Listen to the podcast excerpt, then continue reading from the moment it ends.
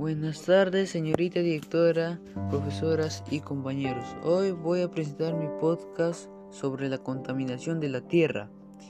Durante años la Tierra ha sido un planeta donde hemos vivido durante décadas, pero ya la gente hace malos usos de las propiedades que generan el planeta. Por ejemplo, plásticos, pilas, químicos, petróleo, mercurio, microorganismos, patógenos, ácidos y solventes. Se necesitan medidas urgentes para abordar la contaminación del suelo y contener las múltiples amenazas que representa para la gente y la seguridad alimentaria global. Grandes cantidades de productos químicos se producen comercialmente a gran escala, residuos plásticos, electrónicos o las aguas residuales no tratadas pueden convertirse en una fuente de contaminación del suelo preparando el camino para que los productos contaminantes entren en la cadena alimentaria, con graves consecuencias para la salud y el bienestar de la población.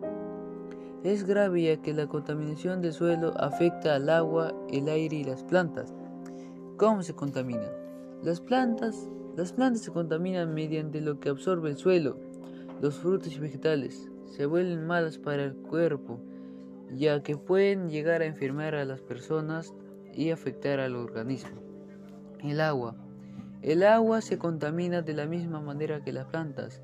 El agua siempre pasa por el suelo y eso hace que las sustancias y microbios que se han contaminado lleguen a nuestros cuerpos y puedan crear enfermedades muy riesgosas. El aire. El aire se contamina más por las plantas que absorben químicos del suelo. Estas mueren y eso causa que las plantas no limpien el aire y el oxígeno se contamine y nadie podría respirar.